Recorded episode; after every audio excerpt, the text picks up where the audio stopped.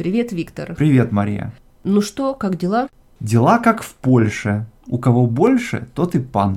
А, ну то есть мы говорим про Польшу, про панов. Да, а пан это такое польское слово, которое обозначает господина, благородного человека, дворянина, Да. аристократа. Ну, в русском оно используется, но применительно к ситуации в Польше. Но дело в том, что какое-то время большая часть современной Польши входила в состав Российской империи, да? Про это, наверное, стоит поговорить. Конечно, даже отношения и современные трудно понять, Мгм. не зная какой-то предыстории. Но надо сказать, что эта ситуация, когда Польша является такой колонией Ага. или жертва, да, эта ситуация уже последних там, лет была в Российской империи. Но было время, когда Польшу можно было назвать в этом регионе великой державой, во-первых. Да.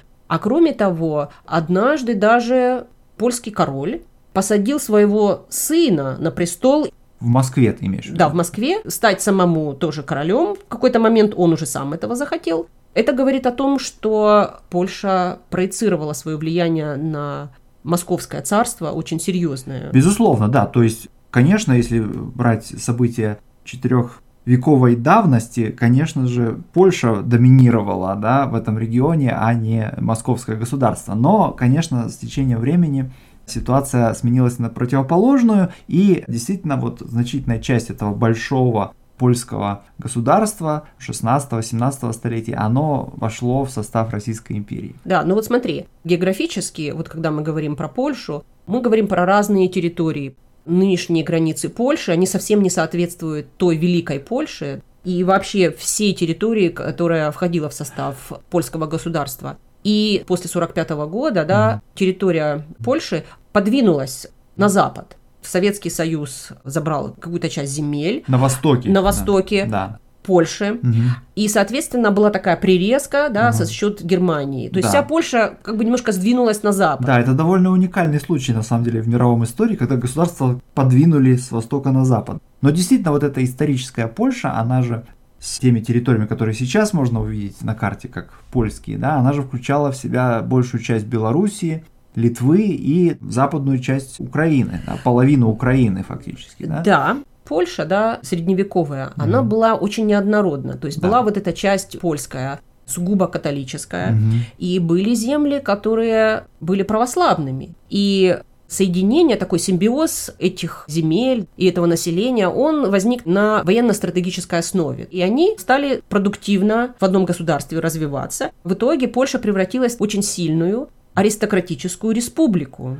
И в этой аристократической республике у панов, то есть у польского дворянства, были политические права, то есть у них был парламент, который очень серьезным образом ограничивал власть короля, и в котором у них было право у каждого польского пана, дворянина, было право вето. Да-да, вот я хочу подчеркнуть, что не у крестьян, это не современный парламент, а именно у всего дворянства, да, они все, сколько их было много, а их было очень много. Да, Польша в этом смысле отличается от многих стран Европы, в том смысле, что дворянское сословие было очень многочисленным, более 6% населения, тогда как обычно дворяне составляют 1-2%. Ну, как и в. России, да, вот в Да. свое время это один с копейками процент. Да, только в Испании, по-моему, было более многочисленное дворянство, чем в Польше. Да, и вот эта аристократическая республика была устроена таким образом, что у каждого дворянина было право вето.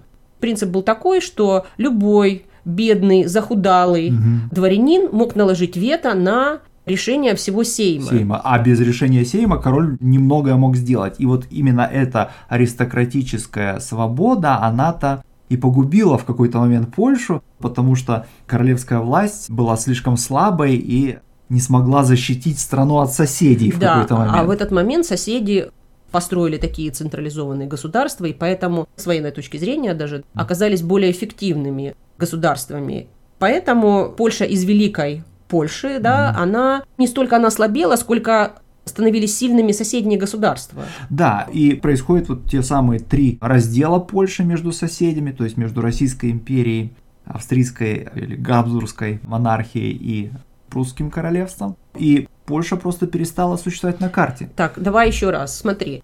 Это конец 18 века. Да.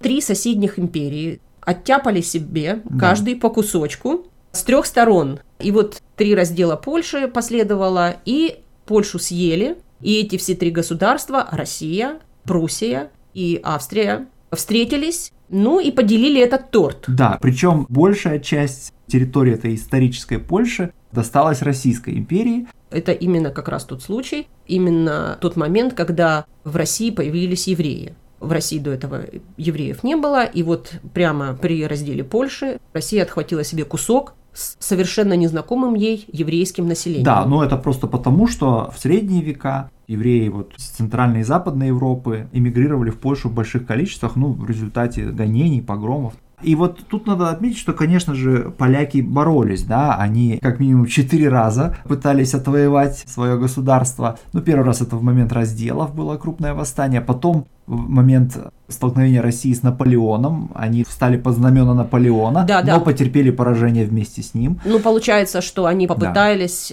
да. воспользоваться ситуацией, но да. оказалось, что Наполеон не так всесилен, как казалось. Да. Ну и после этого как раз-то ну, почти там 90% вот той исторической Польши после этого, после поражения Наполеона, вошло в состав Российской империи, да. Вот. А дальше было два польских восстания в 19 веке против российской власти в 1830 году и 1863 годах. Ну вот, смотри, вот эти два восстания в результате и первого, и второго, то, что получилось, особенно в результате второго, фактически была уничтожена или, скажем, понижена статусом польская аристократия, которая еще оставалась. И вот оказалось, что вот этот барьер между основным населением, да, крестьянским, и польской аристократией был разрушен. Да. И можно сказать, что в каком-то смысле Российская империя сыграла свою роль в создании польской нации современной. Конечно, да, потому что до тех пор, пока между паном да, и крестьянином, который живет на его земле,